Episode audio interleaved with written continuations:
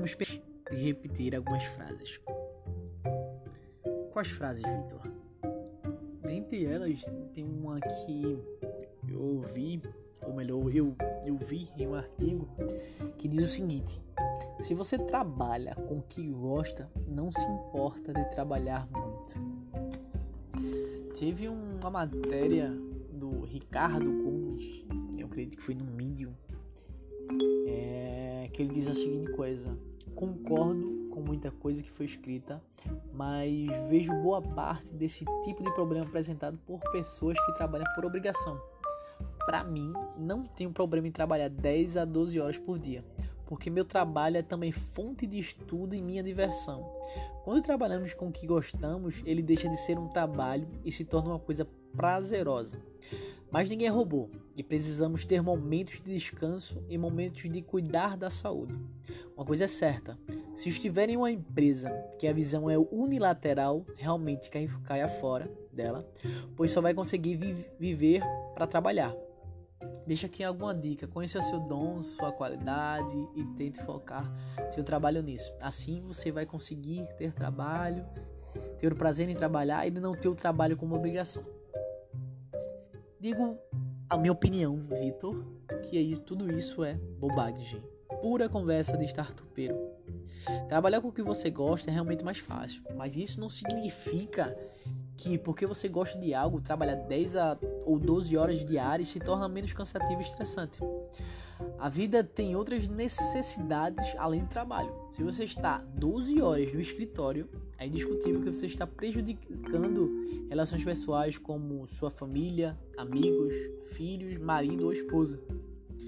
E assim, não precisa ser muito bom em matemática para saber que se você está trabalhando 12 horas por dia, não faz exercícios físicos e tende a comer mal, sem falar mal nos inúmeros danos à saúde causado pelas longas horas de trabalho amplamente demonstrado em artigos científicos, né, que, que alguns têm mostrado, é, alguns profissionais workaholic é uma bomba relógio, né? Faz muito, mas você sabe que em algum momento vai espanar. Você vai sofrer por estresse, né? Ter algum problema de saúde e ser afastado por tratamento. É, você investiria em uma empresa, né? Que está indo muito bem, mas com toda a certeza vai quebrar dentro de pouco, tempo? Eu também não. Né? De fato, eu não investiria.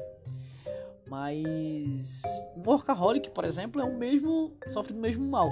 O profissional ele pode até desempenhar muito bem por um, por um tempo, mas o acúmulo de estresse certamente prejudicará seu desempenho e até ficar impossibilitado de trabalhar por um longo período.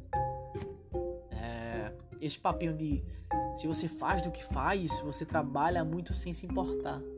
Esse é um discurso para raso para que as pessoas serem forçadas a trabalharem mais e sem reclamar das cobranças exageradas. Já que, caso não concordem com o argumento, estarão assumindo que não gostam do que fazem e, sendo assim, não são profissionais bem-sucedidos. É jogar com o ego, né? É direcionar para a ação.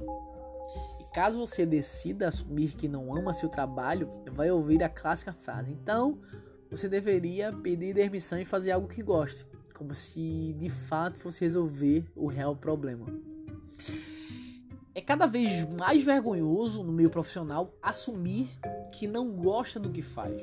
Está todo mundo tentando parecer bem sucedido e inventando desculpas para justificar porque trabalham onde trabalham. Nunca estão lá só para pagar as contas. É sempre um propósito maior. Você já pode imaginar o motivo né? mas precisamos ser claros e honestos. Mesmo que você goste muito do que faz, isso não significa que tudo é mar de rosas. Né? Trabalhar é uma obrigação. O grande choque enfrentado por pessoas que transformam suas paixões, suas paixões em, em profissão é o desgosto em fazer algo que sempre foi divertido por obrigação. Escolha sua comida favorita e tente comê-la de estômago cheio. Quando não aguentar mais, continue forçando. O sabor da comida ainda é o mesmo, mas comer forçado quando não está com vontade é nauseante gera um enjoo. capaz de você vomitar. E trabalhar com o que gosta também. Quando vira uma obrigação, as coisas mudam um pouco da figura. Trabalhar com o que ama é o jeito mais fácil de não amar mais nada. E eu acabo enfatizando essa mesma frase. Trabalhar com o que ama é o jeito mais fácil de não amar mais nada. O argumento também esquece que existem prazos, clientes, cobranças, reuniões, estresses, chefes autoritários e abusivos, transportes públicos, burocracias e uma série de outras atividades que dependem de gostar ou não da profissão, mas que realmente e normalmente é onde mora o problema. Em grande parte, fazer seu trabalho, a parte que você até gosta, é um pequeno pedaço de um mundo das atividades tediosas e muito mais estressantes ao seu redor. Não é, não é difícil olhar para esse papo e, entender que segue o, o puro padrão da sinalização de virtude. Um discurso feito apenas com o propósito de descartar-se num grupo por possuir um suposta moral superior. Gostar do que faz é bom, mas nem de longe resolve os problemas de se trabalhar demais.